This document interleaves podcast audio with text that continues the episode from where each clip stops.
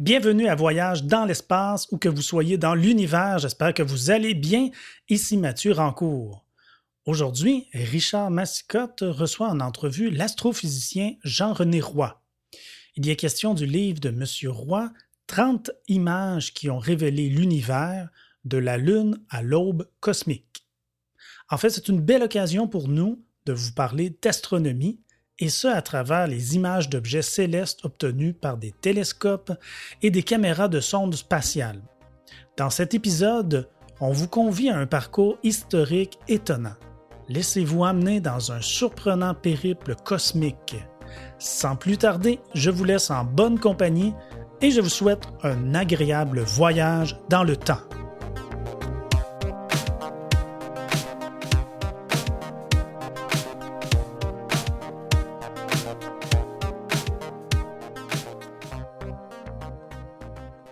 Effectivement, je suis avec euh, Jean-René Roy.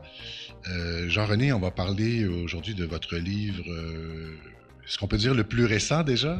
C'est le plus récent, en effet. il est sorti au début de novembre. Il est, presque tout chaud, si on veut, et c'est un, beau cadeau de Noël aussi sous le sapin. 30 images qui ont révélé l'univers de la Lune à l'aube cosmique. C'est publié au Pull. C'est un livre assez... C'est assez volumineux, c'est un beau livre ça vous a demandé beaucoup de, beaucoup de travail. Il y a beaucoup de, il y a beaucoup de, évidemment, comme le mot, euh, comme le titre le dit, 30 images, il y a beaucoup d'illustrations. Ça, ça, a demandé du travail de recherche d'images ou vous les aviez déjà? Oui, en fait, euh, euh, c'est beaucoup de travail, mais j'ai pondu le livre assez rapidement, mais parce que ça faisait probablement 50 ans que je travaillais inconsciemment sur ce livre. et je me suis rendu compte quand je regarde mes livres, il y en a peut-être une dizaine maintenant, j'ai toujours des images dans mes livres. Et pour moi, de faire un livre sans images, pour moi, c'est impossible. Et puisque vous parlez justement de, ces 50 ans, on sent et on lit aussi votre parcours à travers ça, à travers le livre. Euh, je pense en bonne partie aussi parce que je me suis toujours intéressé à l'histoire des sciences et à l'histoire de l'astronomie en général et surtout aux gens qui ont fait, qui sont derrière toutes ces découvertes incroyables euh, qui au moment même, ne sont pas perçus comme étant quelque chose qui va nous ouvrir une nouvelle fenêtre sur le monde. Mais ce livre, 30 images, d'ailleurs, j'en ai choisi 30. J'aurais pu en prendre un peu plus, un peu moins, mais j'ai trouvé que le chiffre 30 euh, était bon. Je n'appelle pas ça les 30 images qui ont révélé l'univers. J'ai choisi 30. Ce sont vos 30 images. Exactement. Il n'y en a pas que 30 dans le livre non plus. Aussi. il y en a à peu près 250 dans le livre, oui. Et euh, donc, euh, des images euh, qui sont aussi, je veux dire, l'aboutissement de rencontres aussi professionnelles et aussi lors de vos études de maîtrise de doctorat, ça revient à quelques reprises dans l'ouvrage. Oui, d'autant plus que j'ai couvert dans ma carrière un certain nombre de sujets d'astronomie, en recherche, en travaillant. J'ai travaillé sur le Soleil, donc j'ai travaillé sur le système solaire. J'ai fait ma maîtrise et mon doctorat sur le Soleil. J'ai travaillé sur la physique des gaz entre les étoiles, donc euh, le milieu interstellaire. J'ai travaillé sur les galaxies. Peut-être le domaine où je n'ai pas vraiment travaillé directement, c'est ce qui est l'univers à grande échelle, la cosmologie. Mais j'ai enseigné. J'ai enseigné tous ces domaines. Il y a des questions dans l'ouvrage aussi vers la fin. Absolument, oui. Allons-y. Alors, euh, vous parlez dans l'ouvrage euh, et vous, quand on a eu l'occasion aussi de voir vos conférences, d'images de rupture ou d'images transformatrices. C'est comme ça que vous qualifiez les fameuses 30 images. Qu'est-ce que, qu'est-ce que vous entendez par image de rupture, image transformatrice? Donc, vous voyez des livres euh, d'astronomie, vous voyez des émissions, vous voyez les nouvelles, vous voyez beaucoup d'images. Souvent, on vous les montre parce qu'elles sont assez spectaculaires. Euh, ce que j'ai voulu faire, j'ai voulu faire un livre d'astronomie où je mettais en vedette l'image, mais euh, pas n'importe quelle image. Je me suis dit, je vais choisir avec les images avec une fin en tête que j'appelle épistémologique. Qu'est-ce que cette image a apporté de particulier? Et j'ai choisi ce que j'appelle, comme vous venez de le dire, les images de rupture ou transformatrice. C'est-à-dire qu'après cette image-là, notre vision d'univers n'a plus été la même que celle qu'on avait avant. Donc, on va en parler ben, bientôt. Justement, on va en parler, euh, on va parler tout de suite, même euh, l'image numéro un que vous avez choisie, la Lune par Galilée. D'ailleurs, euh, parmi les cinq premières images, il y en a quatre qui sont de Galilée. Pourquoi celle-là en particulier, la Lune de, Galilée? parce que, tout d'abord, c'est l'arrivée du télescope qui existait depuis une ou deux années et que Galilée a récupéré, amélioré et transformé. Et au lieu de regarder euh, les bateaux qui arrivaient dans les ports et tout, il l'a pointé vers le ciel et en particulier, tout de suite, qu'est-ce qu'on va regarder? La Lune. Et il a vu la Lune euh, comme euh, avec une géographie et en particulier une topographie qui lui a rappelé immédiatement la Terre. Et donc, pour lui, la Lune était son image, sa représentation de la Lune, il le décrit tellement bien dans son euh, petit livre, Le Messager des étoiles. Donc, euh, ça mettait de côté complètement la vision aristotélicienne du monde euh, terrestre corrompu, déchéant, etc. Les astres parfaits. Et les astres parfaits et tout. Il dit, la Lune a des montagnes. Il a même dit qu'elle avait des mers. D'ailleurs, c'est peut-être le seul endroit où il se trompe dans sa description du paysage lunaire. La Lune a des cratères. La Lune est comme la Terre. Euh, elle n'est pas un monde parfait appartenant aux dites sphères célestes qu'on supposait incorruptibles. Et donc, euh, l'image suivante, c'est aussi une image de Galilée. Et là, même s'il ne savait pas ce qu'il voyait, il voyait quelque chose et il l'a dessiné, parce qu'évidemment, la photographie n'existe pas à l'époque. Donc, il observe et il dessine après. ce sont ça les images de, les images de Galilée dans, le livre. Oui, en, fait, euh, celle que vous, euh, disons, la Lune, oui, il dessine. Et d'ailleurs, pendant longtemps, on va faire des croquis. On va faire au dessin des croquis et après ça, des gens vont se mettre ensemble où un chercheur va remettre tous ces croquis ensemble pour faire ce que j'appellerais un portrait final. Et ça, ça va durer jusqu'au milieu du 19e siècle, donc à peu près euh, presque trois ans. Pendant 300 ans, on fait des croquis, on observe à l'œil.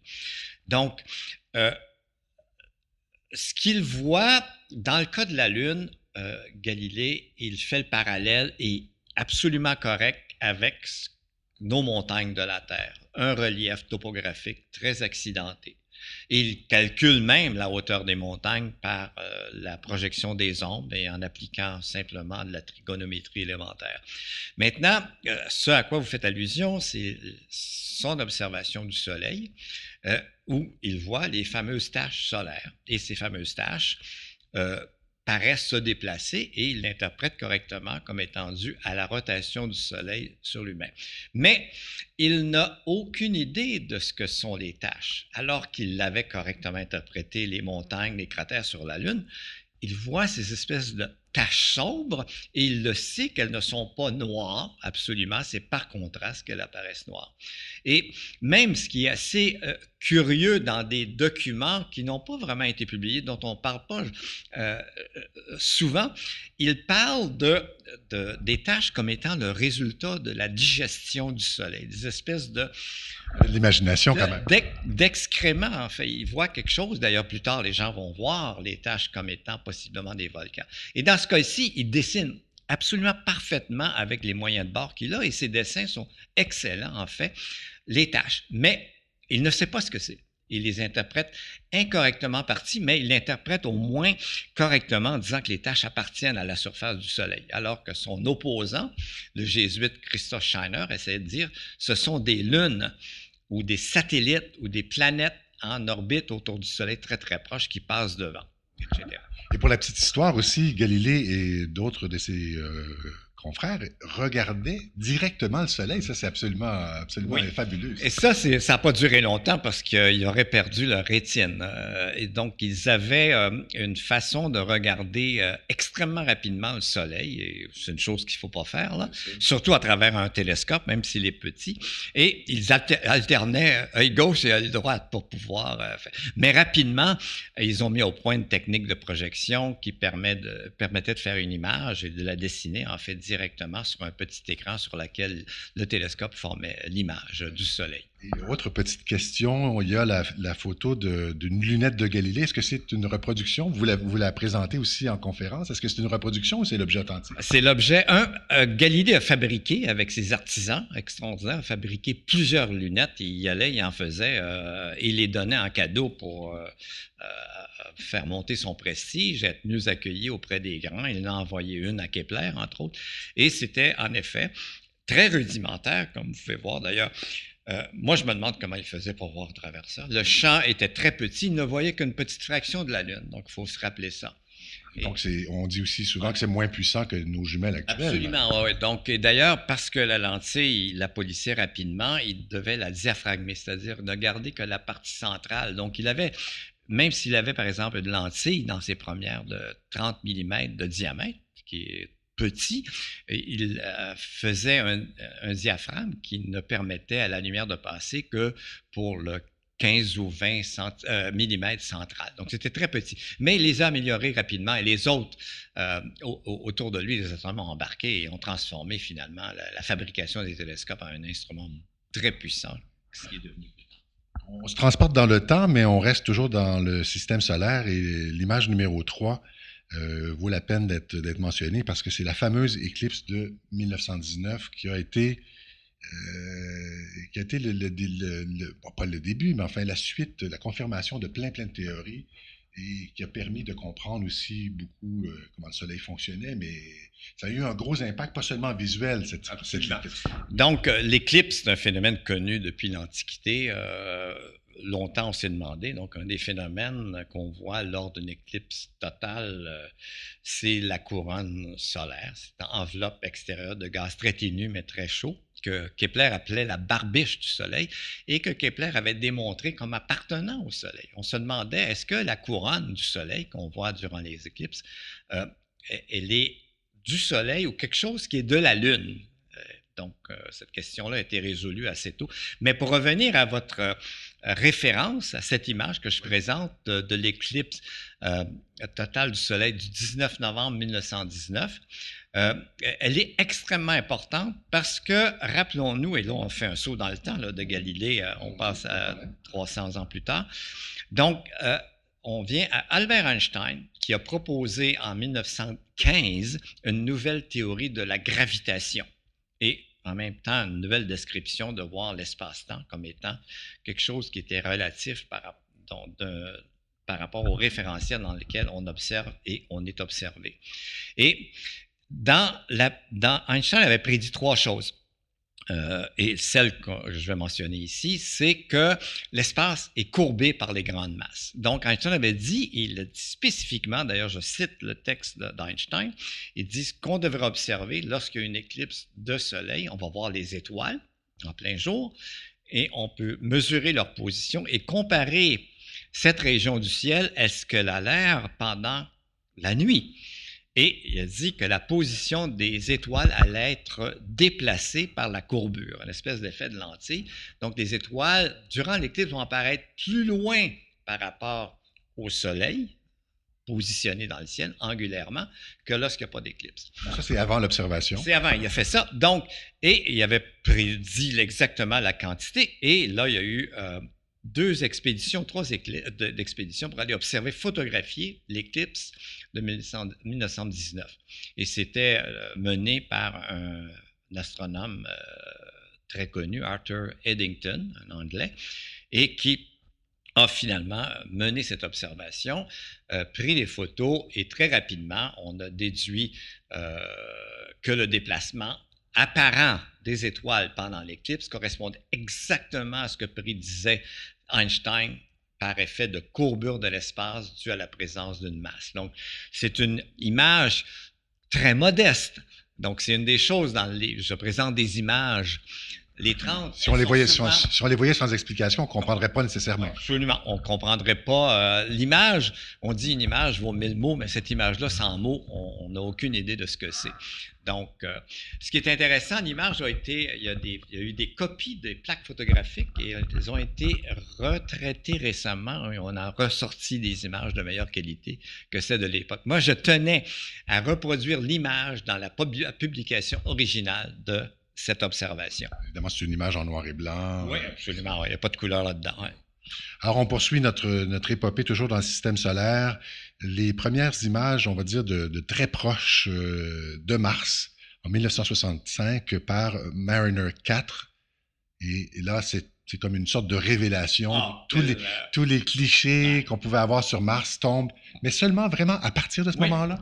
Euh, Moi, je trouve l'épisode extraordinaire. Euh, Mars a toujours été l'objet de rêves euh, des, euh, des utopistes de science-fiction et tout. Là, tout est tombé à l'eau. Il n'y a, pas de martiens, il n'y a pas de végétation sur Mars, il n'y a pas de... Il a, n'y a pas de canot non plus. il n'y a pas de canot. Et, euh, et, et ça, c'est une, euh, espèce de- d'erreur cognitive, euh, de perception qui est fascinante, d'ailleurs, que certains ont analysé, étudié. Quand on veut voir quelque chose, parfois on arrive à le voir. Même si euh, l'observation des fameux canaux, de ces traits réguliers à la surface de Mars, était remis en question par beaucoup de gens, surtout ceux qui pouvaient observer Mars dans des meilleures conditions atmosphériques. Donc, arrive 1965, Oui. Une des missions interplanétaires, une des premières, va frôler Mars, n'entrera pas en orbite, mais va prendre à peu près 20, va prendre 22 clichés de Mars. Et J'en avais retenu une. oui, j'en ai retenu une, euh, numéro 22, je pense, euh, ou une de celles-là, que j'avais reçue d'ailleurs peu après la mission, euh, comme de la NASA. Vous avez envoyé, genre Ah, par la poste, c'est ça? envoyait par, par la poste, euh, nous, les, les petits fanatiques, on nous aimait bien. Et je l'ai gardée, je l'ai numérisée pour la mettre euh, dans le livre. Et c'est un choc à l'époque parce qu'on s'attendait à ce que Mars ait des allures terrestres. Et là, tout d'un coup, on voit des cratères et on voit des montagnes, ça ressemble à la Lune. Donc, plus tard, on aura plus d'observations, donc on aura une vision plus, euh, plus atténuée d'un paysage, euh, peut-être plus doux. Mais euh, ce qui est intéressant, je me souviens de magazines qui parlaient de la mission Mariner 4 qui s'en allait vers Mars. Et j'ai encore chez moi des espèces d'esquisses de dessins en couleur montrant euh, une, une espèce de représentation de Mariner 4 en vol vers Mars et Mars est montré avec des canaux. Et on est en 1965. Il y a encore des attentes qu'on va voir un patron régulier de structure sur Mars. On comprend la rupture ici. Là. Notre, vision de Donc, Mars change Euh, complètement. complètement. Donc euh, là, on- ce qui change aussi, c'est que quand on va voir les mondes planétaires, même ceux tout proches de notre système solaire, quand on se rapproche, l'image va nous révéler des détails qui vont avoir à transformer complètement notre vision. Et de ça vont suivre plusieurs autres missions euh, martiennes qu'on connaît maintenant. Et plus personne ne parle des canaux sur Mars. C'est complètement parti. On parle quand même beaucoup de Mars, par contre. Oui, mais euh, plus personne parle de civilisation Non, hypothétique euh, sur Mars ou d'animaux euh, spéciaux sur Mars. Et de Mars, on passe à Saturne. Saturne vu par euh, Huygens. Est-ce qu'on peut dire que Huygens est une sorte de patenteux avant, avant Oui, qu'on invente euh, le terme? De- euh, Christian Huygens et son frère euh, Constantin, euh, typiques des grands chercheurs hollandais de l'époque, physiciens et astronomes. Huygens est, est génial. D'ailleurs, c'est lui qui va euh, mettre au point la, première horloge à pendule de, très haute précision et il va contribuer à beaucoup d'autres euh, euh, découvertes et de systèmes de physique.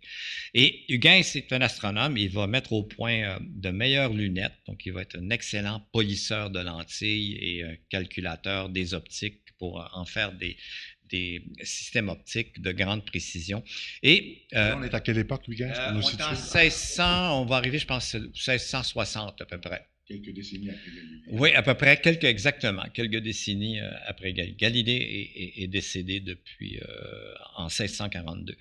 Donc, Huygens est, est intrigué par Saturne et parce que les télescopes n'étaient pas de bonne qualité, les gens voyaient Saturne soit comme un objet avec deux lunes, Vous voyez pas encore les anneaux?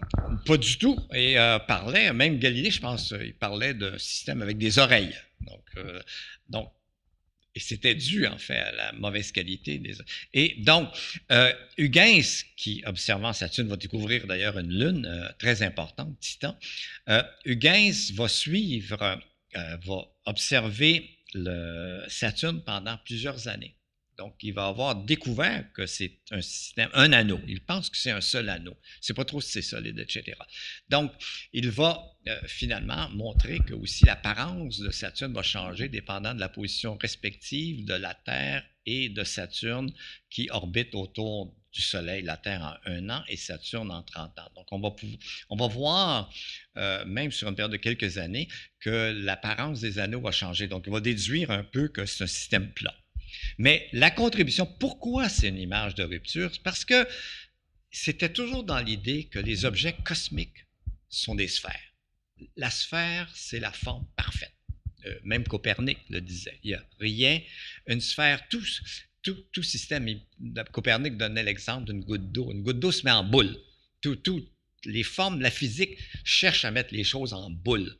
Et arrive Huygens, il dit non, il y a d'autres formes et qui peuvent être euh, dynamiquement intéressantes, et c'est la forme de cet anneau, qui plus tard va montrer que ça ne peut pas être un seul anneau solide, que ça va être un système d'anneaux multiples, et en fin de compte, ça va être le Maxwell qui va dire, en fait, ce n'est pas des anneaux, c'est une quantité innombrable de petits corps de l'ordre du millimètre à quelques mètres qui sont tous en orbite autour de Saturne.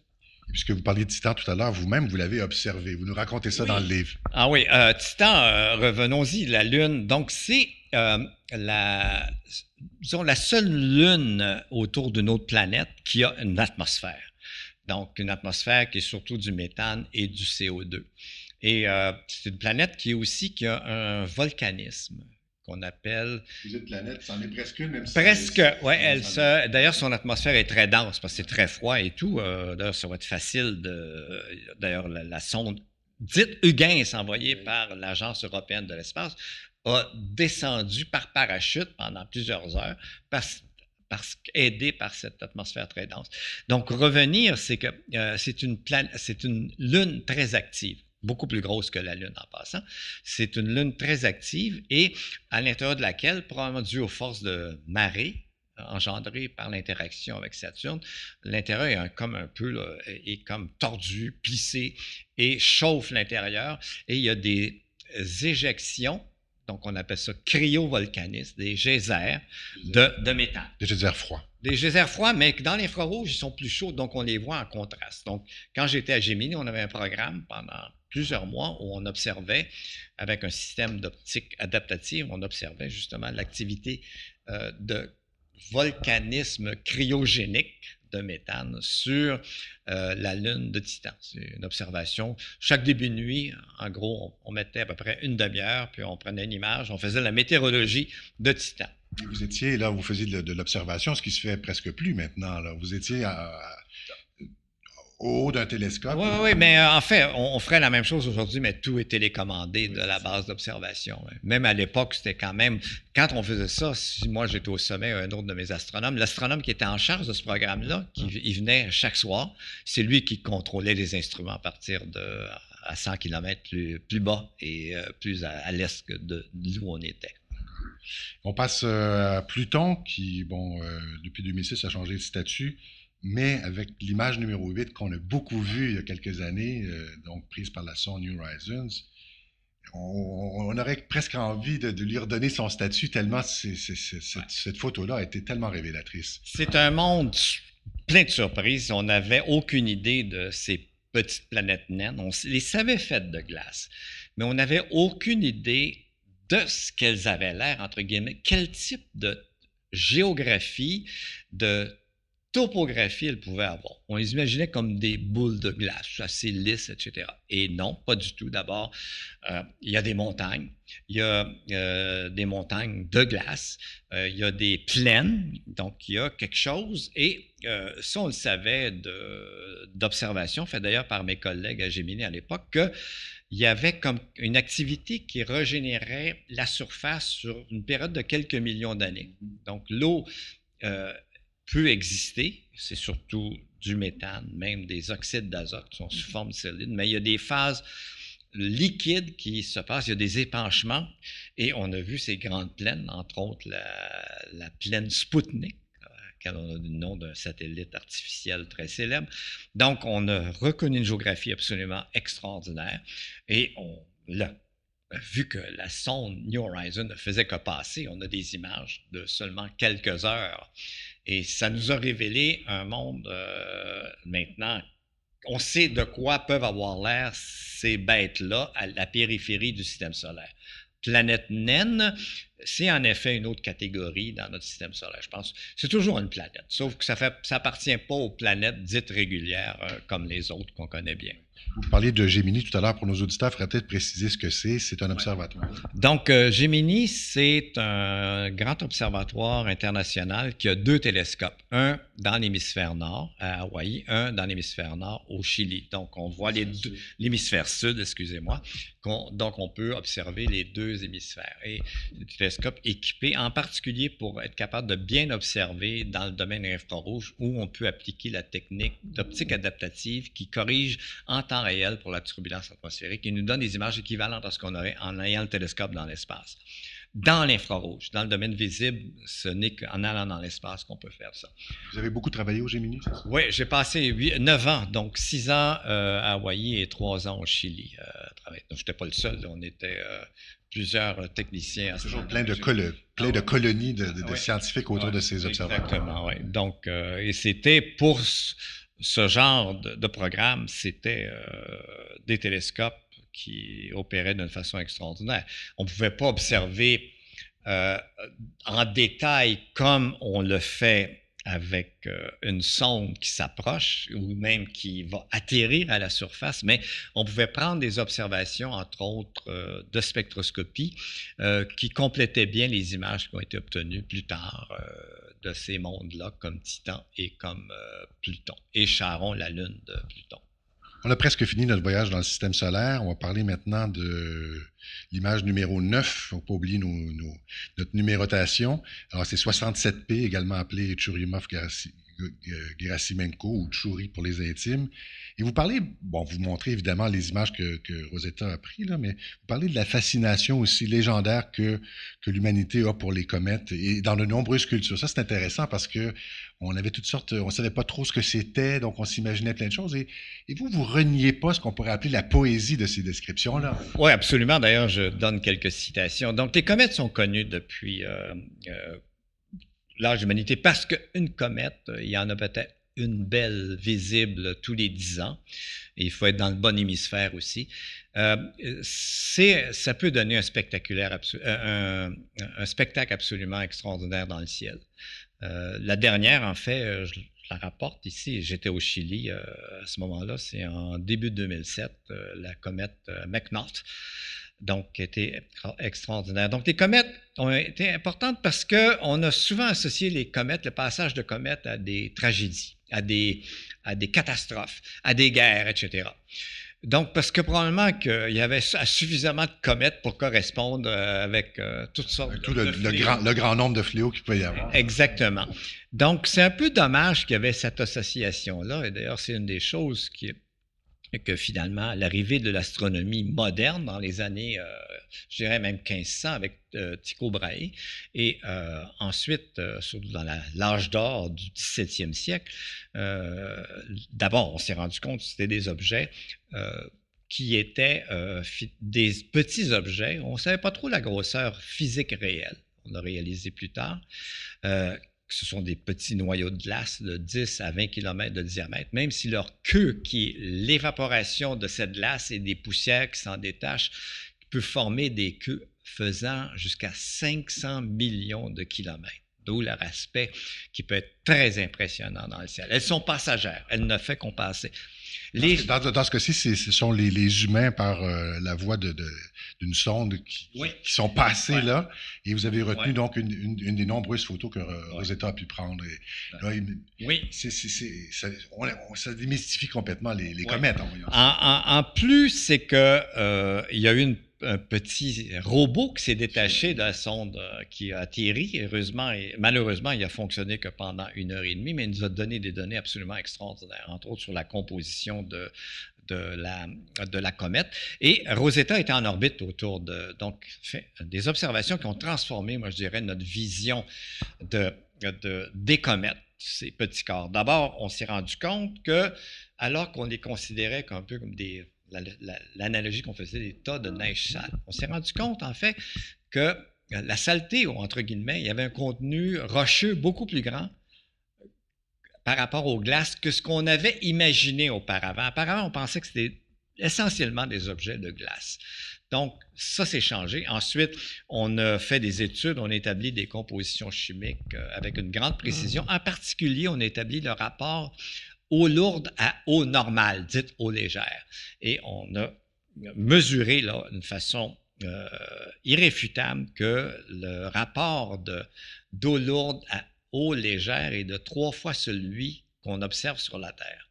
Donc, ce qui finalement nous amène à mettre de côté l'hypothèse que l'eau qu'on a sur Terre proviendrait des comètes. Elle proviendrait plutôt des astéroïdes. On va terminer notre petit voyage du système solaire euh, par euh, la, photo que Dan a prise de Cérès. C'est un peu, on va dire, dans la même génération d'images que celle de Pluton, à, peu près, au même moment. Donc, c'est intéressant. Euh, c'est que après avoir finalement envoyé des sondes spatiales pour explorer Mars, Vénus, et aussi Mercure et les grosses planètes. Dans les dernières années, on s'est concentré sur les petits corps du système solaire, dont Mercure aussi à la périphérie.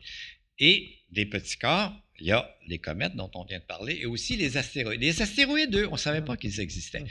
Ce sont des nouveaux arrivés dans le paysage du système solaire. Il y a eu moins de mythes autour des astéroïdes. Il n'y en a pas eu de mythe. Euh, c'est euh, au, milieu du 19e siècle, par un astronome du nom de Piazzi, qui pensait avoir découvert une nouvelle planète, était tout fier, il a trouvé cet objet, entre autres, le plus gros des astéroïdes aujourd'hui, qui est Cérès, qui fait partie d'une grande famille d'astéroïdes, des millions qui orbitent entre l'orbite de Mars et de Jupiter. Et ici, ça a été aussi, je dirais, une révélation, ces images, non seulement les images, mais l'analyse qu'on en a fait.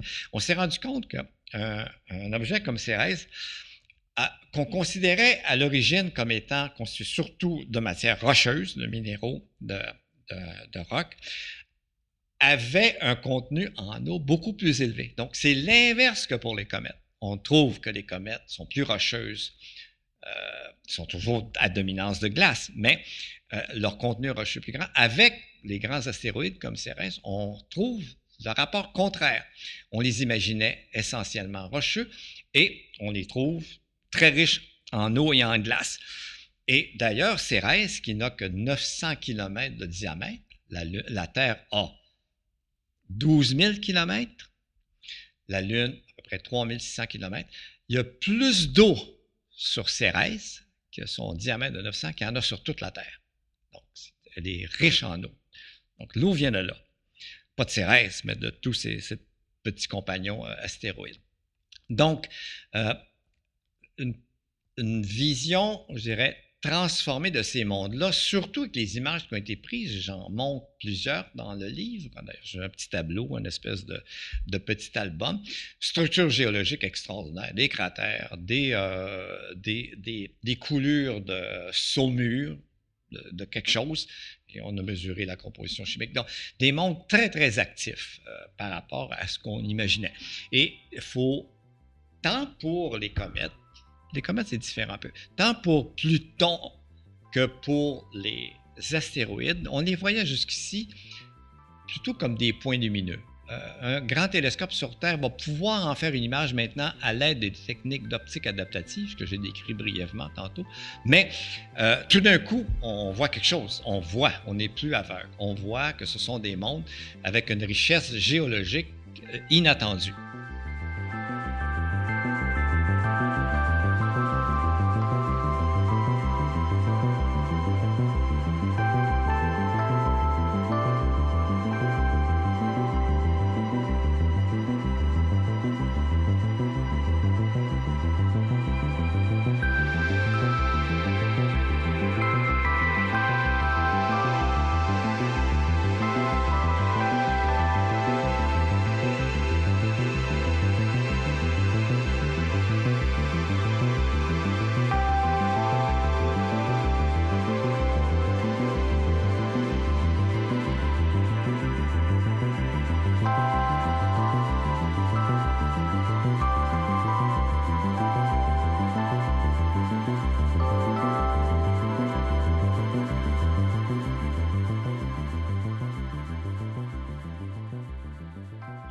Maintenant, Jean-René Roy, dans la Voie lactée. On est toujours chez nous, mais on sort du système solaire. Oui, on était avec le système solaire. les objets les plus distants sont. Euh, la lumière ne nous parvient qu'après au maximum quelques heures.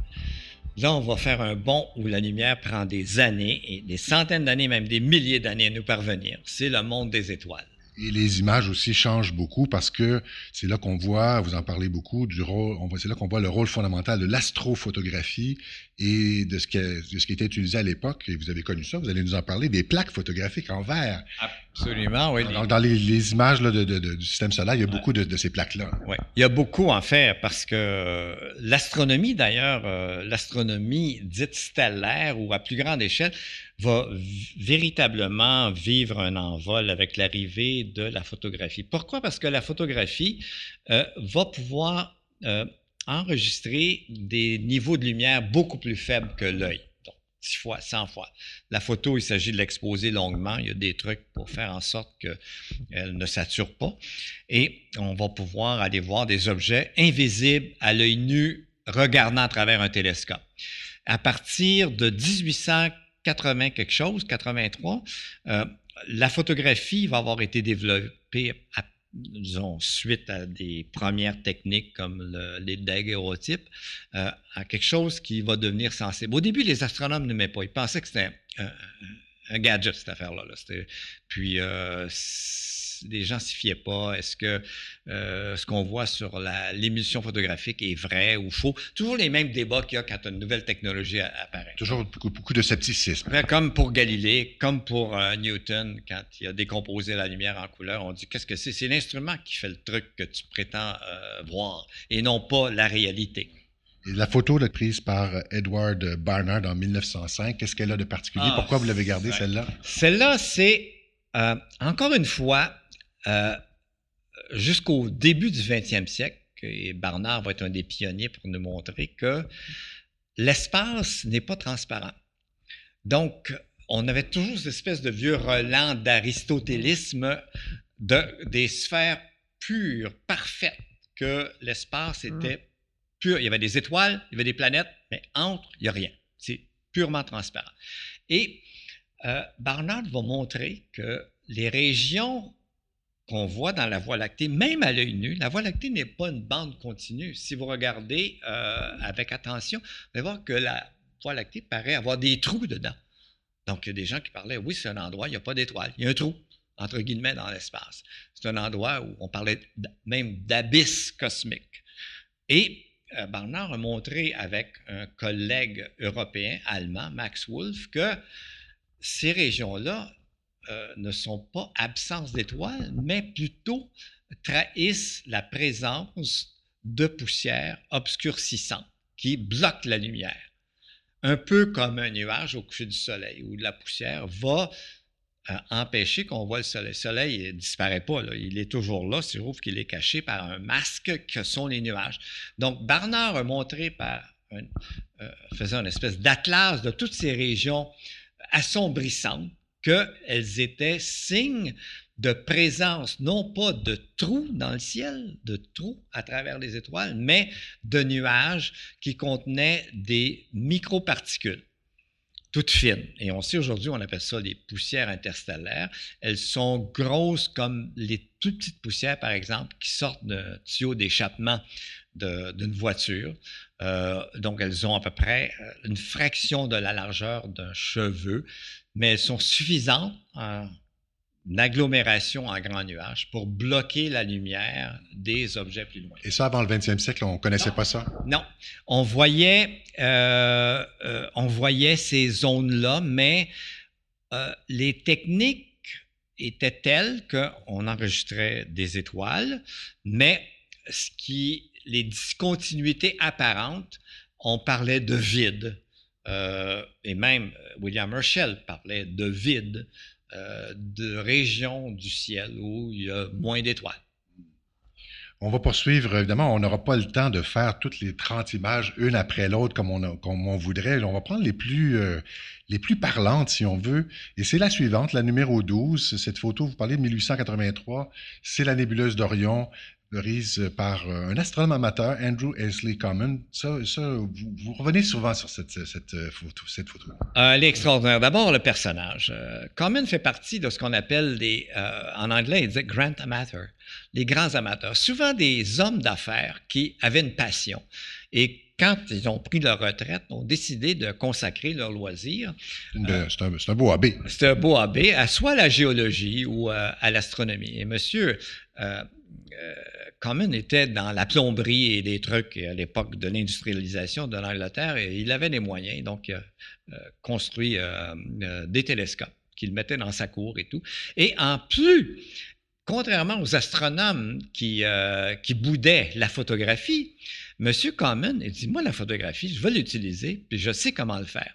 Et il avait d'ailleurs un télescope avec la nouvelle technologie des miroirs non plus des lentilles, des miroirs, mais non pas des miroirs en métal, comme c'était le cas auparavant, mais des miroirs en verre. Ah, le télescope Crossley. C'est ça. Donc, un miroir en verre, un des premiers, bien poli, avec une surface réfléchissante. De, Et il a pris une photographie magnifique de la nébuleuse d'Orion un nuage de gaz situé à 1500 années-lumière de nous, euh, qui est excité par des étoiles très chaudes. Et sa, sa photo est bonne, euh, elle est très remarquable, euh, même dans nos standards d'aujourd'hui. Mais ce qu'il a montré dans sa communication, et on lui a donné une médaille, la Royal Astronomical Society, très très sérieuse, lui a donné une médaille pour son image. Il a montré pour la première fois que la photographie enregistrait des étoiles qu'on ne pouvait pas voir à l'œil nu à travers le télescope et aussi, plus important, des structures beaucoup plus fines, beaucoup plus détaillées. Donc, il a produit des images qui allaient beaucoup plus en profondeur que tout ce qui avait été fait en croquis par tous les astronomes précédents. Donc, il a mis non seulement euh, en vedette ces objets que sont les nébuleuses et pour lesquels on se posera beaucoup de questions sur la nature, parce qu'on verra qu'il y a deux catégories principales. Mais il a mis, je dirais, finalement, sur la scène, la photographie comme moyen extraordinaire de sonder l'univers et de produire des images. Il a mis aussi en scène Orion, qui, qui est devenu très populaire en astronomie, notamment chez les amateurs, parce que euh, facile à observer. Oui, et euh, populaire chez les amateurs. Euh, populaire chez les astronomes. Toutes les fois qu'on regarde l'Orion avec une nouvelle technique, dans un nouveau domaine de longueur d'onde, on découvre de quoi. C'est un de ce que j'appelle les working objects, les objets de travail. On retourne toujours à ces types d'objets et surtout quand on a une nouvelle technique euh, et on découvre quelque chose de nouveau parce que c'est un milieu très, très riche. Euh, de densité relativement élevée de gaz et de poussière qui est chauffé par des étoiles très, très jeunes, des étoiles qui n'existent là que depuis euh, que 100 000 années, par exemple. Euh, on poursuit donc, euh, et, là, j'ai vu votre conférence qui, est un peu le reflet de, votre livre, bien que évidemment il faut absolument prendre le livre et, avoir le temps de, le regarder. Et vous, aimez beaucoup parler de radioastronomie. Et la photo numéro 13, c'est HL Tori vu par euh, une espèce d'ensemble de, télescopes, euh, enfin, qui sont des radiotélescopes au Chili. Euh, ALMA, c'est un, un, acronyme pour une espèce de complexe hein, de, paraboles qui se déplacent sur des, sur des rails, c'est ça? Et la radioastronomie, c'est pas évident de comprendre ça pour le, pour le commun des mortels, mais vous, vous, faites un devoir de nous en parler. Oui, en, fait, la radioastronomie, c'est pas sorcier, c'est c'est comme la lumière, mais à des longueurs d'onde plus longues, beaucoup plus longues. Disons que la longueur d'onde de, la lumière, c'est à peu près euh, un micromètre, donc un centième de la largeur d'un cheveu. La, longueur d'onde caractérise. Et les longueurs d'onde plus grandes auxquelles on fait allusion, ce sont des longueurs d'onde dans le domaine radioélectrique, on, raccourcit ça à radio, ce sont toujours des ondes électromagnétiques, comme la lumière comme les rayons X, comme les rayons gamma, comme les rayons ultraviolets. Donc, les ondes radio sont plus longues, donc elles sont aussi, ont été plus difficiles à quelque chose, capter, détecter, enregistrer. Il a fallu avoir les techniques radio mises au point pour la propagation pour la télégraphie sans fil, qui était un peu à l'origine de la radioastronomie, de bien des manières. Ça un peu par hasard. Hein? Oui, tout ça arrivé, puis en même temps avec le développement de euh, la Deuxième Grande Guerre, l'invention du radar, etc. et tout, on a mis au point des systèmes pour produire des ondes radio et en les enregistrer d'une sophistication euh, extrême. Donc, il y a quand même des gros problèmes avec l'observation radio. Donc, vous avez fait allusion à l'instrument ici utilisé pour observer ce fameux système HL Tauri. Donc, c'est euh, le, numéro de l'étoile dans la constellation du taureau à laquelle on fait affaire ici. Donc, euh, ALMA, c'est Atacama Large Millimeter Array. Array parce que c'est 64 radiotélescopes, chacun de 15 mètres de diamètre, qu'on peut répartir euh, soit très proches, à quelques centaines de mètres l'un de l'autre, ou jusqu'à 30 km l'un de l'autre. et tout ça, ces objets-là se concentrent sur le même objet. Tous ces antennes-là regardent le même objet en même temps pendant une certaine période, une heure ou deux. Donc, ce qu'on fait ici, je n'irai pas dans le détail, j'en parle un peu dans le livre, c'est que vous faites comme un, un télescope qui aurait un miroir de 30 km, quand je parle de 30 km, observant dans des ondes ici millimétrées de longueur d'onde. Mais vous n'avez pas une surface remplie. Vous avez 64 petites assiettes de 15 mètres de diamètre.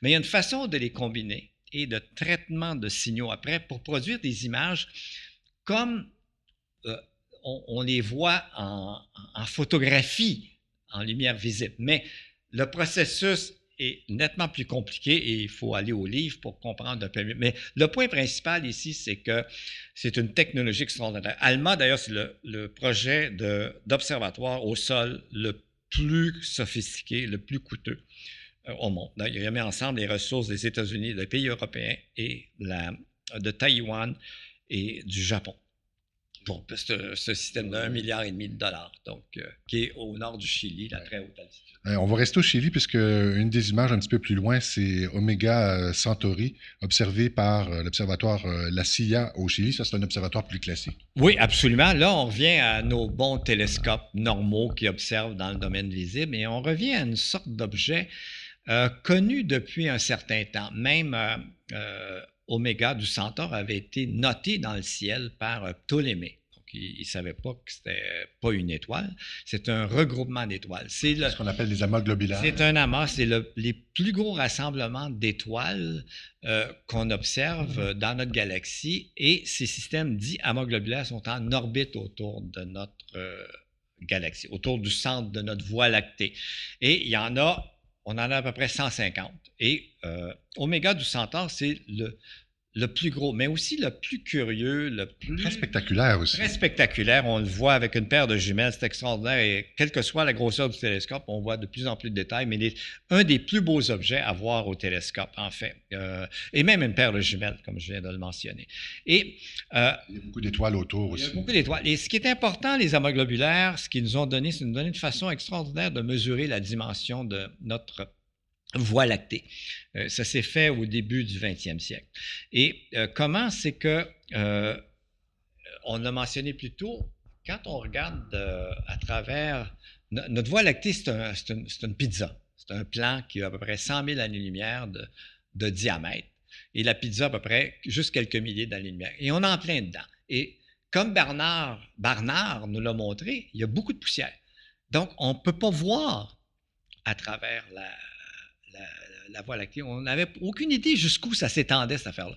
Et c'est un astronome, Arlo Shapley, qui a dit euh, Je vais y aller indirectement, je vais regarder ces objets que sont les amas globulaires. Eux autres, c'est comme, en gros, des, des, objets qui sont en orbite, mais hors du plan de la Voie lactée. Donc, eux, on regarde en dehors euh, du plan, on peut les observer et mesurer leur distance.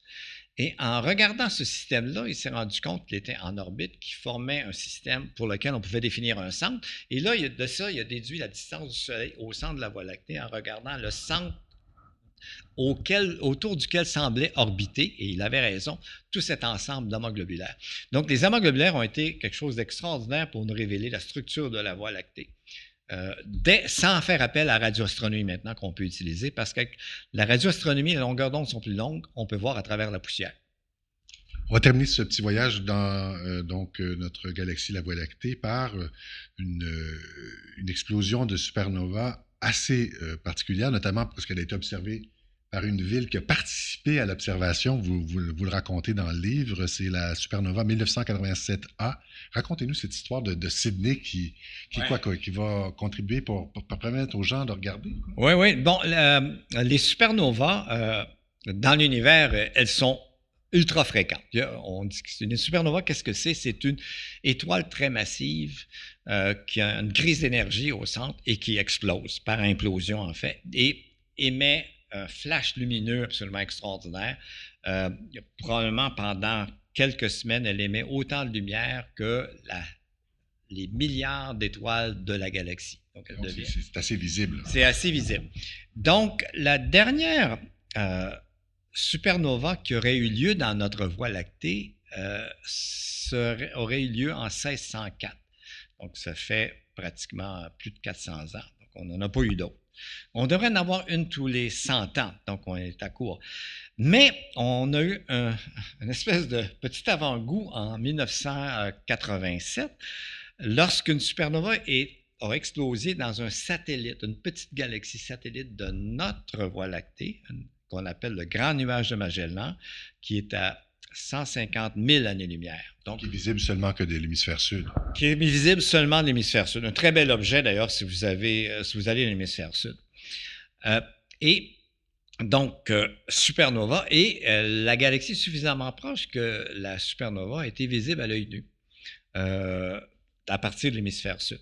Donc, euh, entre autres, vous faisiez référence à Sydney, euh, la grande ville de, l'Australie, et euh, la ville éteignait toutes les lumières publiques pendant plusieurs semaines pour permettre aux gens de voir la supernova à l'œil nu, parce qu'au fond, la supernova n'était comme une étoile, pas des plus brillantes dans le ciel, mais elle était, les gens qui connaissaient leur ciel pouvaient la voir.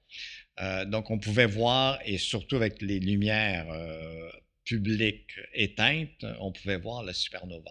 C'était l'occasion aussi de, de, faire une découverte sur les neutrinos. on ne va pas trop rentrer dans les détails, mais donc c'était pas juste spectaculaire, c'était aussi intéressant. Euh, la signification était extraordinaire parce que ça faisait longtemps qu'on savait que lors d'une implosion, tous les noyaux euh, atomique au centre de l'étoile, qui avait été formé par fusion thermonucléaire pendant la vie de l'étoile. Tout ça, à la fin, euh, parce que la température atteint des milliards de degrés au centre de l'étoile. Donc, il y a beaucoup de radiation gamma et ces rayons gamma vont détruire les noyaux de fer, de cobalt. Donc, on appelle ça la photodésintégration et ça va les détruire, les transformer en, en, noyaux plus petits, comme des noyaux d'hélium. Ensuite, en protons et en neutrons, et ce faisant produire une quantité colossale de neutrinos. Neutrinos qui interagissent très, très peu avec la matière, mais s'il y en a beaucoup, on pourra en capter quelques-uns. Et au même moment de l'explosion de la supernova, comme on a observé, on a observé dans un observatoire de neutrinos du Japon, à Kamiokande, un petit sursaut de 11 neutrinos. Euh, et d'ailleurs, c'est vraiment remarquable. C'est surtout aussi le timing qui était euh, correspondant, qui nous permet d'attribuer ce petit pouf de neutrinos à l'explosion. À l'explosion de la supernova. Donc, et ensuite, cette supernova, on continue à l'observer aujourd'hui. Là, on nous a montré que, et d'ailleurs parce qu'on pouvait l'observer, elle était proche, contrairement aux autres qui sont toujours à des millions d'années-lumière. On a pu observer aussi des phénomènes associés à l'onde de choc les gaz qui se propagent à 10 000 km par seconde autour de l'étoile et entre autres la formation et de certaines poussières qu'on avait prévues. Donc, l'observation de cette supernova a créé une vraie révolution dans le sens de nous emmener à comprendre des phénomènes complexes comme on n'avait jamais fait.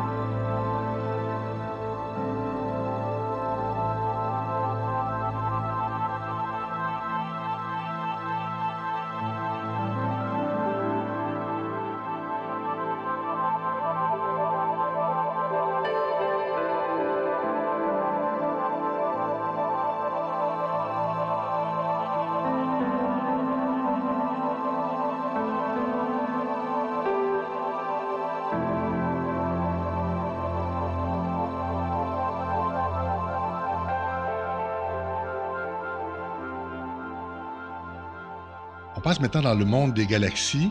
Donc, on, a quitté la Voie lactée, mais bon, évidemment, on n'est pas loin, on est chez, nos voisins. Et là, on passe à l'image numéro 20, qui est ce que vous avez appelé votre image. On le saura à la fin du livre, mais quand on, quand on arrive, on comprend pourquoi, quand on retourne après le lire. donc, ce qu'on appelle le Messier 51.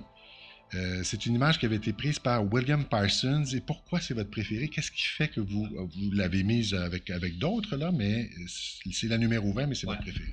En fait, pourquoi? Parce que depuis toujours, dans l'histoire de l'humanité, on voyait des planètes. On ne savait pas trop qu'est-ce que c'était, mais on imaginait un monde de planètes. On voyait des étoiles. Et même les anciens euh, Grecs euh, imaginaient ces étoiles comme étant des soleils avec des planètes, avec des civilisations et tout. Donc, on avait une vision du monde depuis quelques millénaires de planètes et d'étoiles. Et là arrive cet objet qui a une forme spirale qu'observe euh, William Parson. on est en quelle année? 1850. Donc, et on est toujours au dessin, hein, on est au croquis. Et Parson euh, vient de mettre au point euh, un grand télescope euh, qui a 1,50 m de diamètre, 1,80 m de diamètre. Euh, avec miroir métallique et tout. Donc ça, c'est gros pour l'époque. Ah, c'est énorme pour l'époque. Et il était de bonne qualité. Parson était extraordinaire. Et il le polissait souvent et tout. C'était du métal, donc euh, il fallait, il s'oxydait, donc il le polissait continuellement. Et, il avait aussi mis au point une technique d'observation avec une équipe qui correspond un peu aux approches des grands observatoires modernes. Il savait comment faire marcher un centre de recherche à cette époque-là. Donc, il dit, j'ai mon nouveau télescope, je vais repasser certains objets, entre autres ce qu'on appelait nébuleuses. il va voir celui-ci qui est euh, nébuleuse dans la constellation des chiens de chasse, qu'on appelle Messier 51 dans le catalogue d'un astronome français qui avait identifié ces objets-là.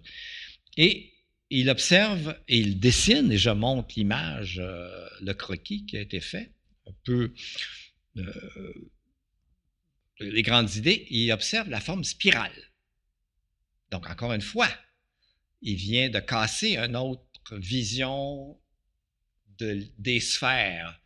Il y a quelque chose qui a une autre forme à laquelle on ne s'attendait pas. On n'avait pas vu ça avant. On n'a jamais vu ça avant. Donc, mais il ne sait pas ce que c'est. On ne sait pas ce que c'est, on ne sait pas à quelle distance c'est, ce qui est un problème, un sacré problème.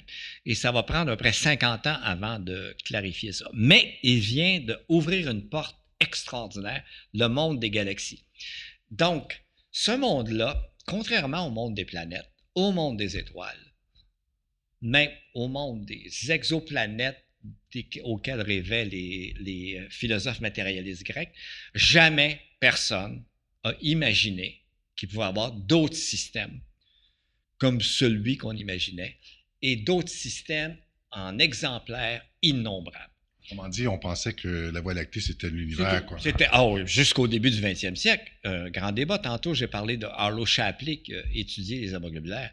Jusqu'à peu près, jusqu'en 1920, Shapley, lui, l'univers, c'était une super Voie lactée. Tous ces objets, comme euh, ce que va observer et dessiner William Parson dans M51, ça faisait partie de la Voie lactée. On était juste un petit peu loin. Mais on ne les imaginait pas comme d'autres Certains avaient spéculé, comme Emmanuel Kant, que c'était ce qu'il appelle les univers îles, d'autres mondes, mais euh, c'était une spéculation. Mais je dirais que William Parson commence, met sur pied ce qui va devenir l'astronomie extragalactique. Parson ne sait pas. Et il euh, hésite tout le temps à spéculer. Il dit, moi, je peux décrire tout ce que c'est très bien ce que je vois, mais je ne me lance pas dans la spéculation de ce que ça peut être. je suis un ingénieur, j'essaie de faire les meilleures observations possibles. Est-ce qu'on peut dire que ces spéculations dont vous parlez, c'est un petit peu aussi le début, parce qu'au début du 20e siècle, c'est la naissance de ce qu'on appelle maintenant l'astrophysique. On se permet d'y aller de théorie à ce moment-là. Oui, mais... Ce qu'on n'osait pas ah, faire. Non, non, je pense que, euh, écoutez, euh, à ce moment-là, euh, la spéculation allait bon train et était plutôt effrénée. par exemple, les galaxies spirales, correspondait un peu au modèle de ce qu'on appelait de formation des systèmes planétaires via l'hypothèse nébulaire, mise de l'avant encore par Emmanuel Kant, philosophe, et Pierre-Simon de Laplace. Comment on forme un soleil avec des planètes autour, une espèce de système qui se condense, puis qui, justement, va donner peut-être une forme de... Euh, une forme de système solaire, mais en ayant une apparence de spirale au moment de sa forme. Donc, tout le monde s'est mis à spéculer que, on voyait un système solaire en formation. Ça spéculait, et c'est ça auquel résistait William Parsons. Non, non, non, non. On ne sait pas, on n'a aucune idée. Il faut déterminer à quelle distance sont ces objets avant de se lancer dans toute interprétation. On va poursuivre euh, de Messier, de Messier 51 à Messier 31. Et euh, ça, c'est une, euh, une, image de rupture encore, euh, comme vous la qualifiez, prise par Hubble, mais pas Hubble, le, télescope spatial, le monsieur le, Hubble. Monsieur Edwin Powell Hubble. Donc, pour faire suite à ce qu'on vient de dire, Parson nous disait on ne peut rien dire tant qu'on n'a pas une meilleure idée des propriétés de cet objet et de leur distance. Et Hubble va arriver en 1924 il va établir la distance d'un de ces objets, pas un Messier 51, mais un plus proche, qui est la grande nébuleuse d'Andromède, qui devient la grande galaxie d'Andromède, qui avait été observée euh, pratiquement mille ans plus tôt par un astronome perse du nom de Al-Soufi, dont je parle dans le livre. Donc, l'apport de Hubble en imagerie, il a enregistré des étoiles qui varient, des étoiles de type variable. Et ces étoiles, ont entre autres de type céphéide, ont un cycle de luminosité, de variation lumineuse qui avait été établi pour des étoiles de notre propre Voie lactée et de, des, nuages de Magellan, où a lieu la supernova de 87. Donc, on connaissait bien ces étoiles-là. Il les a reconnues dans la grande nébuleuse d'Andromède, la galaxie d'Andromède, et il a regardé ses propriétés de variation lumineuse. Donc, elles paraissaient avoir le même cycle de fluctuation en luminosité sur plusieurs jours, mais elles avaient l'air beaucoup moins brillantes parce qu'elles étaient plus loin. Et il a fait une règle de trois et il a dérivé la distance à la grande galaxie d'Andromède, aujourd'hui 2 millions et demi d'années-lumière. Donc, bien en dehors de la Voie lactée de 100 000 années-lumière. Et il a observé maintenant aussi des céphéides dans d'autres types de galaxies qu'on appelait nébuleuses extragalactiques. Et Hubble, par imagerie, en repérant des étoiles familières ici, donc on appelle des, des, euh, des chandelles standards, a pu dériver la distance et calibrer en quelque sorte ces mondes extragalactiques qu'avait commencé à nous révéler avec toute précision William Parsons. Est-ce que je me trompe ou j'ai vu quelque part dans votre livre, je, pense que c'est à peu près à ce moment-là, où vous dites on photographie beaucoup de choses dont on ignore la nature. C'est le cas aussi? Oui, absolument. Un bel exemple, là, c'était de faire des dessins de quelque chose qu'on ne comprenait pas. Donc, on peut dessiner quelque chose assez précisément. D'ailleurs, je donne un bel exemple de, euh, lié aux observations de Parsons et de son équipe. Euh, entre autres, je montre les croquis mis ensemble pour faire un portrait de Messier 51, après plusieurs années de croquis, comparé à une image de la même galaxie prise par le télescope Hubble. Je me suis amusé là, avec un collègue. Et, euh, l'image, euh, elle est euh, d'une ressemblance phénoménale. Mais dans le premier cas, ils n'avaient aucune idée de ce que c'était. Est-ce que c'était dans le système solaire? Probablement pas. Il y avait des moyens de dire que c'était au-delà. Mais est-ce que c'était à 1000 années-lumière? 5 millions d'années-lumière à 100 millions d'années-lumière. Donc, ça s'est révélé être plus proche de 100 millions d'années-lumière. Donc, beaucoup, on ne voit pas trop ce que c'est. Euh, quand on voyait euh, l'objet Saturne avec des oreilles, entre guillemets, on n'avait aucune idée de ce que c'est, cette affaire-là, qu'est-ce que c'était. Quand Galilée dessinait des tâches, il n'y avait aucune idée de ce que c'était. Donc, dans le cas des tâches, c'est né que 300 ans plus tard, au début du 20e siècle, qu'on s'est rendu compte que c'était des zones plus sombre créé par la présence de champs magnétiques très, très forts à la surface du Soleil. Donc, oui, euh, les images sont souvent peu spectaculaire. La plupart du temps, une image de découverte n'est pas spectaculaire. On ne sait pas ce que c'est. D'ailleurs, ce qui fait la découverte, c'est qu'après, on va en avoir des meilleures et des meilleures images.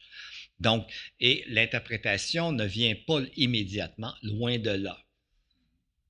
Euh, il y a une photo qui a été euh, prise, euh, la photo numéro 23. On achève notre visite du monde des galaxies, M. Roy, prise par un scientifique dont on a l'impression que vous avez quand même, pour lequel on sent que vous avez comme une espèce d'estime, Walter Bade, ah. qui va distinguer des étoiles dans des galaxies lointaines.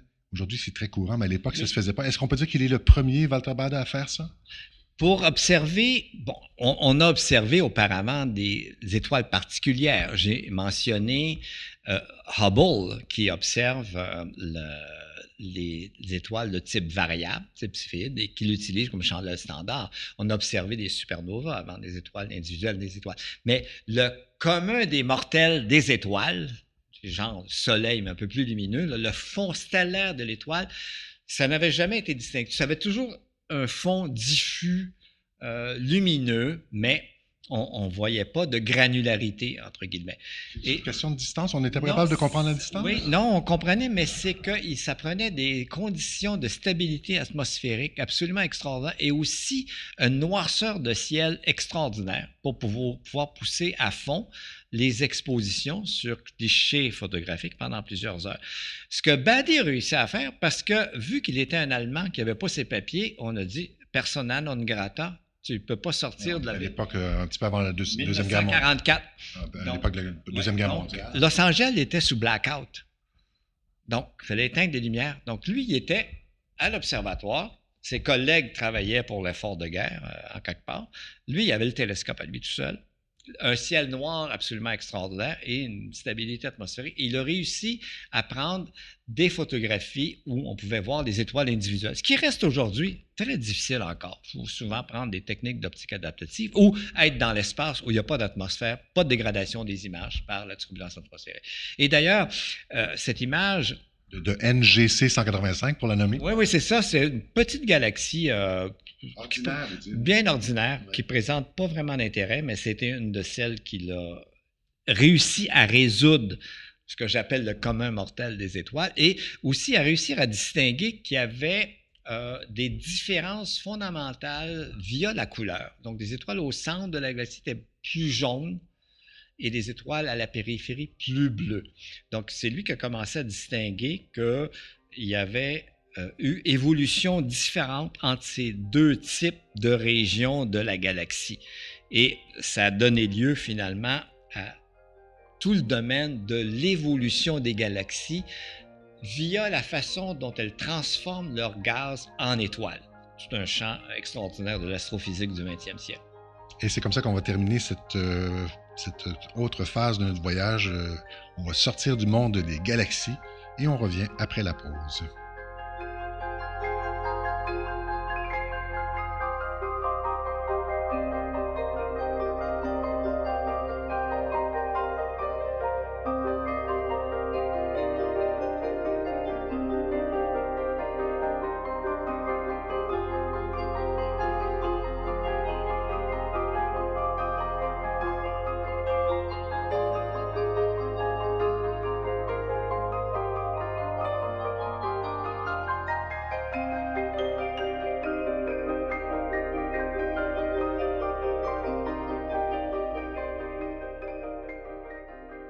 Est un chapitre qui s'appelle Cosmologie. On peut mettre toutes sortes de choses là-dedans, Jean-René Roy, dans la cosmologie. c'est en fait, c'est le domaine euh, plus spéculatif euh, de l'astronomie. La cosmologie, ça existe depuis tout le temps. Tout le monde essaie d'imaginer l'univers. Beaucoup ont leur propre théorie et tout, mais ce qui distingue le 20e siècle, c'est que la cosmologie devient assise sur des méthodes quantitatives, de la modélisation numérique, où on introduit les vraies lois de la physique. Mais d'imaginer l'univers, son origine et tout, c'est de tous les temps tout le monde s'est posé la question et les grands esprits, les grands physiciens astronomes, ont, se sont essayés aussi. Ce qu'il y a de, fascinant dans, ce chapitre-là, c'est un peu, c'est comme si la science-fiction se, fait science, dans certains cas, les trous noirs présumés, les ondes gravitationnelles. Euh, par exemple, la photo de la, de la galaxie NGC 4996, 93, pardon, NGC, là, pour nos auditeurs, c'est New General Catalog. Donc ça, c'était pris par Hubble, cette fois le télescope spatial. Et l'intérêt de cette, de cette image-là, c'est que c'est de là que sont venues les ondes gravitationnelles de 2017, ondes évidemment qu'on ne peut pas, qu'on ne peut pas voir, mais on est sûr là, que ces ondes-là viennent de cette, de cette, de cette nébuleuse-là? 99,999 euh, euh, La coïncidence est, énorme et la modélisation de l'objet est aussi euh, impressionnante. Donc, c'est une belle participation scientifique ah, internationale. Racontez-nous ça, parce que dans le fond, on, avait déjà détecté deux ans auparavant des ondes gravitationnelles. D'ailleurs, maintenant, on en détecte un événement d'ondes gravitationnelles par semaine avec les systèmes en marche euh, Donc, euh, d'ailleurs, c'est les ondes gravitationnelles, là, ça n'a rien à voir avec les ondes sonores euh, qui font vibrer nos tympans. Ça n'a rien à voir avec les ondes électromagnétiques de, la lumière, des ondes. pas très perceptible, en non, fait. C'est pas très perceptible. Ici, ce qu'on a, je pense que la meilleure analogie, c'est l'onde mécanique qui se propage à la surface de l'eau. Donc, qui fait euh, bouger les objets. Donc, l'onde gravitationnelle, c'est prédit par Einstein à partir de cette théorie de la, de la relativité générale. Euh, il a fait ça, cette prédiction, en 1916. Et en fait, il s'est tordu les méninges et tout. En fait, il n'a jamais cru trop, trop. Parce qu'il disait non, ça existe, non, ça n'existe pas. Donc, euh, pendant des années. Donc, les ondes gravitationnelles, c'est un peu une analogie avec des charges électriques qui bougent, ça va générer des ondes électromagnétiques de lumière. Et ici, des masses qui bougent vont faire vibrer l'espace. J'ai dit tantôt au tout début que les masses font courber l'univers. Donc, tu mettais un poids dans une trampoline, on va s'enfoncer. Donc, il faut penser qu'on est en trois dimensions. Maintenant, si vous regardiez en détail la trampoline, quand un enfant saute, surtout s'il y en a deux, en fait, l'analogie n'est pas tout à fait correcte, vous allez avoir des vibrations qui se propagent le long de la trampoline. Donc, l'onde gravitationnelle, c'est ça. Donc, ce que ça fait, c'est que quand ça passe en gravitationnel, l'espace se contracte et se dilate d'une quantité infime. Donc, oublions ça pour le moment. Donc, c'est le phénomène. Ça vient de quelque part. Ça vient de quelque part. Et les phénomènes, il faut que ce soit des objets très massifs qui fassent quelque chose, comme je vous ai dit, qui dansent l'un autour de l'autre. Et dans le cas le plus dramatique, et ça va générer un pulse d'onde, c'est quand deux objets massifs se fusionnent, comme deux trous noirs ou deux étoiles, deux étoiles à neutrons. Ça se fait en un instant, quelques millisecondes. C'est pas vraiment une collision, mais ça en est une. Euh, c'est un mélange. Oui, euh, c'est vraiment une fusion fusion euh, catastrophique, là, ça devient un seul objet. Euh, donc, un gros trou noir. Dans, dans, l'ouvrage, l'image 26, c'est la galaxie NGC 4993. Qu'est-ce qu'on y voit et comment, on, peut, comment, comment on peut savoir que, que, c'est de là que, sont venues les ondes de 2017? la coïncidence temporelle, d'abord, et en même temps qu'on observait l'arrivée d'un pulse d'onde gravitationnelle à trois observatoires d'ondes gravitationnelles euh, répartis sur la Terre. Donc, on a pu, par trigonométrie, pointer grossièrement où c'était. Un observatoire de rayons gamma dans l'espace a pu localiser aussi à peu près dans la même région euh, la source possible de l'événement d'ondes gravitationnelles et de rayons gamma. Et là, euh, en quelques heures, il y a des centaines d'astronomes qui sont allés à leur télescope puis ont commencé à balayer le, ciel. Et puis, ils ont convergé rapidement. D'ailleurs, les télescopes qui observaient en premier, il fallait qu'il y ait un grand champ, donc ils n'étaient pas très grands. Donc, beaucoup, beaucoup d'images. Les images ont été essentielles pour cibler que c'était cette galaxie-là. Et Hubble est arrivé juste le lendemain, parce que Hubble aurait pu, euh, il fallait qu'il sache où regarder parce que son champ de vue est très petit.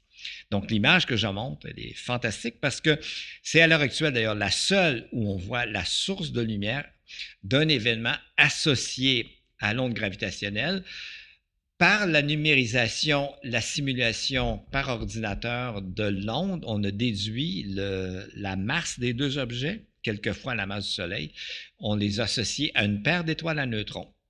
Et d'ailleurs, le flash lumineux, on a fait la spectroscopie on a déduit la composition chimique et en fait, on a de la composition, on a déduit que c'était des débris de deux étoiles à neutrons. C'est la seule façon qu'on pouvait voir la formation de certains éléments plus lourds que le fer et le cobalt. Tout ce qui est moins lourd que le fer et le cobalt peut être fait dans l'intérieur des étoiles. Mais plus lourd, on, s'est toujours euh, tripoté les méninges pour essayer de faire des modèles qui faisaient suffisamment d'éléments pour correspondre à ce qu'on observe, même dans la côte terrestre. Et là, en confirmant, en regardant ce petit flash lumineux par nos spectrographes pendant des semaines, on a pu confirmer l'hypothèse non seulement que ça correspondait possiblement à une fusion d'étoiles à neutrons, mais en plus que cette fusion pouvait être la source de la majeure partie d'éléments lourds comme l'or qu'on a autour de nous. Puisqu'on parle d'Hubble, parlons, on achève notre, notre périple photographique. Euh, parlons du fameux Hubble Deep Field, le champ profond de Hubble. C'est l'image 28. Euh, ça, c'est particulier parce que, d'abord, le télescope spatial a été orienté dans une direction où on croyait qu'il n'y avait pas grand-chose à voir et au départ, il y a plusieurs scientifiques, enfin, vous me direz, vous me donnerez les détails, qui ont critiqué cette approche-là, alors qu'on a fait, dans le fond, des découvertes absolument fabuleuses. Absolument. Donc, l'idée ici, on sait qu'Hubble, surtout en étant dehors de l'atmosphère, même si ce n'est pas un grand télescope, c'est qu'il n'y a pas les perturbations atmosphériques, il n'y a pas la luminosité de l'atmosphère qui agit comme un fluorescent un peu pour nous. Donc, l'idée ici, c'était de dire, et c'était euh, euh, euh, Robert Williams, qui était directeur à l'époque, que je connais bien, et qui avait démarré ce programme-là, me disait on va, on va prendre le télescope spatial et on va prendre une région du ciel où il n'y a rien. Il n'y a rien avec nos autres télescopes. Il dit on va l'observer. Ou présumément, présumément rien. Présumément. On savait que si on regarde n'importe où, longtemps, on va trouver quelque chose. Et euh, donc, c'est allé à la pêche, littéralement. Il dit on va aller à la pêche, il n'y a pas l'air d'avoir de poissons. Et euh, ça a été critiqué pour deux raisons. D'abord, euh, les astronomes n'aiment pas trop que les directeurs d'observatoires fassent des choses que le directeur décide. Et tout, grand observatoire. Ça vous inclut, ça? Oui, ça m'inclut. Et tout grand observatoire euh, donne une flexibilité, c'est-à-dire 10% du temps peut être géré à la discrétion du directeur. On appelle ça le temps discrétionnaire du directeur. C'est que le temps pour les astronomes est très important. Absolument. Surtout ce que quelqu'un décide pour un autre, bon, sans passer par les communautés, les comités évaluateurs. C'est ce qu'il ce a fait et ce que j'ai fait, moi, souvent avec grand plaisir. Donc, euh, pour revenir au point, donc, euh, il a mis au point un programme pour observer des centaines d'heures une région, euh, toujours la même, en utilisant plusieurs fils pour voir différentes couleurs et ça permet de dériver comme tel. Et l'épisode auquel vous faites allusion, c'est qu'en effet, il a eu des menaces, entre guillemets, d'astronomes très prestigieux, je connais le nom, mais je ne l'ai pas donné, qui ont d'universités éminentes aux États-Unis, qui ont dit, Bob, si tu vas de l'avant avec ça, je vais tout faire pour te faire mettre à la porte. Donc, c'est sérieux, hein?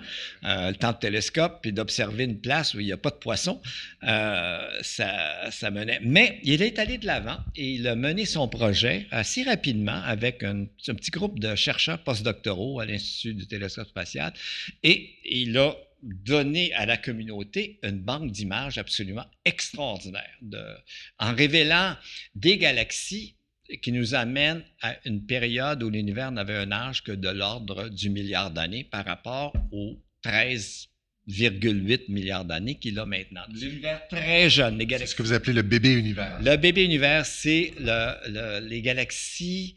Euh, l'univers était dans un état qui n'est pas le même qu'aujourd'hui. D'ailleurs, qui est un support au modèle évolutif mis de l'avant par Georges Lemaître en 1927.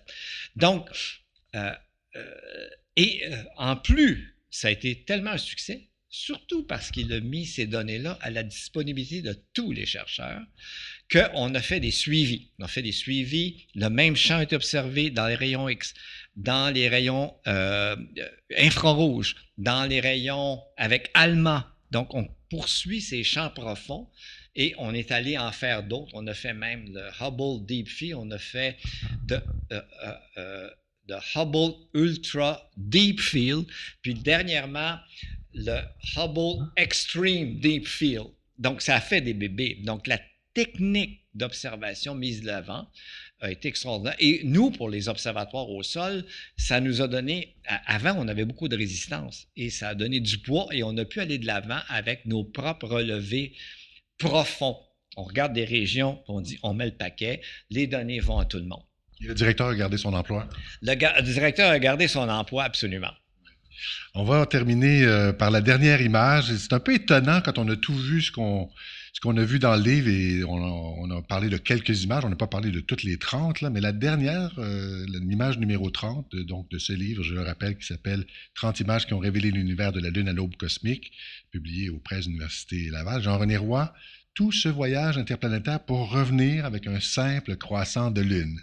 Un simple croissant de Lune, mais le croissant de Lune, on le voit au-dessus de notre la ultra mince couche de l'atmosphère terrestre. C'est une espèce d'image un peu philosophique. C'est un peu comme ça que vous vouliez terminer votre livre? Je, je dis, je vais finir avec l'image d'une exoplanète, une planète qui est dans l'espace, et c'est la nôtre, euh, d'ailleurs, ce que je montre en photo de couverture aussi.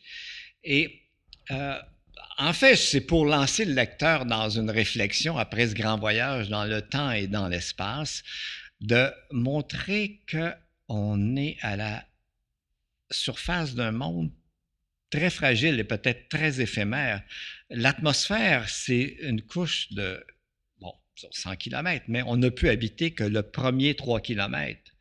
La masse totale de l'atmosphère est euh, à peu près quelques pourcents de la masse totale de l'eau sur Terre. Et de l'eau sur Terre, on n'en a pas beaucoup. Donc, on, habite quelque chose de, euh, extrêmement fragile. Euh, il pourrait avoir comme un astéroïde géant qui frappe la Terre et qui euh, peut, en quelque sorte, volatiliser une bonne partie de l'atmosphère. Donc, on est dans quelque chose d'absolument extraordinaire où la vie a évolué. et, mais nous, humains, on dépend de cette petite couche d'une façon incroyable. La vie aussi, parce que la vie l'a transformé, cette atmosphère. Il y a eu la grande oxygénation, donc l'oxygène de l'atmosphère, qui est une teneur de 20% Le reste, c'est surtout de l'azote à 70% 75% et plus. Donc, euh, euh, c'est la vie qui a modifié l'atmosphère. Et là, on se rend compte que nous, on est en train de modifier l'atmosphère. Et on le fait avec une vitesse, on ne transforme pas l'atmosphère comme la vie le fait sur des centaines de millions de milliards d'années. Nous, on transforme l'atmosphère sur une période très, très courte de 100 ans, 200 ans. Donc, on dépend de ce milieu, cette couche infime, mais on est en train de jouer avec d'une façon un petit peu dangereuse. Heureusement qu'on a des sentinelles, comme la teneur en CO2, la teneur en, euh, méthane, qui nous avertissent, hop, hop, attention. Et pour euh, euh, citer, reciter Thomas Brown, l'écrivain britannique, qui avait dit qu'on est peut-être on n'est qu'une parenthèse dans l'éternité. Et je dis à la fin, faisons attention parce que la parenthèse pourrait se refermer très rapidement. Donc Jean-René Roy, les yeux tournés vers le ciel, mais les pieds bien ancrés sur terre. C'est la façon de terminer le livre. Merci à vous. C'est un plaisir. Un immense merci à Jean-René Roy pour cette formidable entrevue. Pense que vous avez eu droit aujourd'hui à du contenu très pointu, je dirais. L'ouvrage est disponible dans la plupart des librairies du Québec. Si vous nous écoutez ailleurs dans le monde, donc à l'extérieur du Québec, on a porté à ma connaissance que le livre est disponible à la Librairie du Québec à Paris. Vous pouvez aller sur le site librairieduquebec.fr. C'est également disponible en ligne sur le site de l'éditeur, donc aux presses de l'Université Laval, sur leur site pulaval.com. Les liens sont dans la description du balado. Plusieurs d'entre vous nous avez dit que vous aimez écouter les, épisodes plus qu'une fois. Je propose peut-être qu'ici, euh, ça serait pas mal intéressant, je pense, d'acheter le livre, d'avoir sous les yeux, de bord, de pouvoir le lire, évidemment, et d'aller encore plus loin euh, de ce qu'on a vu aujourd'hui, et d'avoir sous les yeux les, images que Richard a sélectionnées, dont il est question dans ce balado, en réécoutant euh, l'épisode. Je pense que ce serait pas mal intéressant. Pour l'épisode d'aujourd'hui, ça ne fait pas exception au niveau du fascicule écrit, le PDF euh, écrit de l'épisode avec euh, cette fois-ci des images complémentaires. Donc ça, ce sera disponible pour nos patrons sur le site patreon.com. Euh, d'ailleurs, merci beaucoup à tous nos patrons, toutes nos patronnes qui nous supportent. Pour 5 et plus, vous aurez droit donc à ce fascicule et tous les autres fascicules et contenus exclusifs. C'est 5 US, je vous le rappelle. Je veux aussi remercier un de nos auditeurs, le réalisateur Pierre-Marc Gauvin, qui a réalisé pour nous une super belle vidéo, une vidéo euh, professionnelle, oui, et promotionnelle de voyage dans l'espace. Donc, au moment où on publie euh, cet épisode, c'est disponible sur notre page Facebook. Euh, vous savez, là, en haut dans la couverture, ça joue en boucle. Sinon, si ce n'est pas le cas, donc c'est disponible sur notre page YouTube Voyage dans l'espace. Si jamais vous voulez euh, euh, obtenir, euh, faire réaliser donc une belle vidéo de ce genre, vous pouvez l'appeler directement, donc Pierre-Marc Gauvin au 418-405-0625. Vous pouvez l'écrire aussi au pmg encore là, donc j'ai mis ça dans la description de l'épisode. Voilà, sur ce, où que vous soyez dans l'univers, on vous dit à la prochaine pour un autre voyage dans l'espace.